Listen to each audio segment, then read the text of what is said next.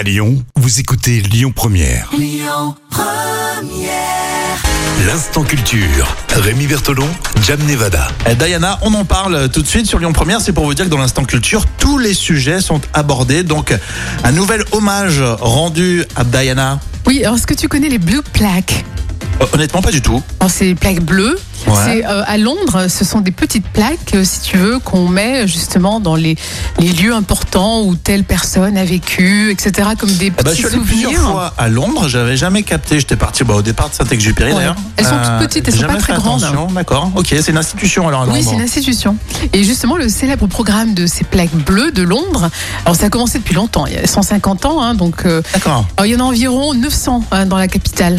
Mhm. Donc, euh, et là, Londres a, a justement finalement honoré euh, Princesse Diana mercredi avec une plaque bleue à l'endroit qu'elle a appelé sa maison au cours des deux, de- des deux années euh, précédant son mariage avec le prince Charles. D'accord. Ok. Et c'est le début euh, de sa, de sa vie, justement dans sa prison dorée. Oui, c'est pas sa maison euh, natale où elle a, où, Non, où elle a grandi quoi. Non, non, c'est le début en fait. C'est un, un appartement qu'elle partageait avec plusieurs amis de 1979 à 1981.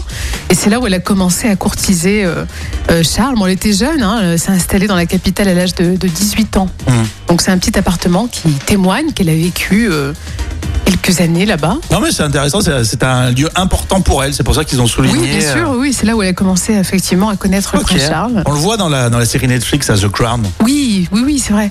C'est vrai, tu as raison. effectivement. Donc euh, ça y est, donc c'est un bel hommage alors. Oui, et l'une de ses colocataires d'alors, Virginia Clark, a aidé à dévoiler la plaque euh, du patrimoine anglais lors de la cérémonie euh, mercredi dernier.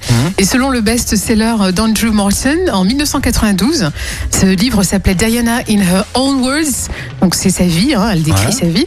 Elle, elle, justement, Diana a dit que c'était le moment le plus heureux de sa vie dans, dans cette, euh, cet chouette. appartement. D'accord. Donc du coup, on a maintenant cette plaque et on sait précisément où c'est. Et oui, voilà, exactement. Bon, et bah, voilà, malheureusement, elle aurait fêté ses 60 ans.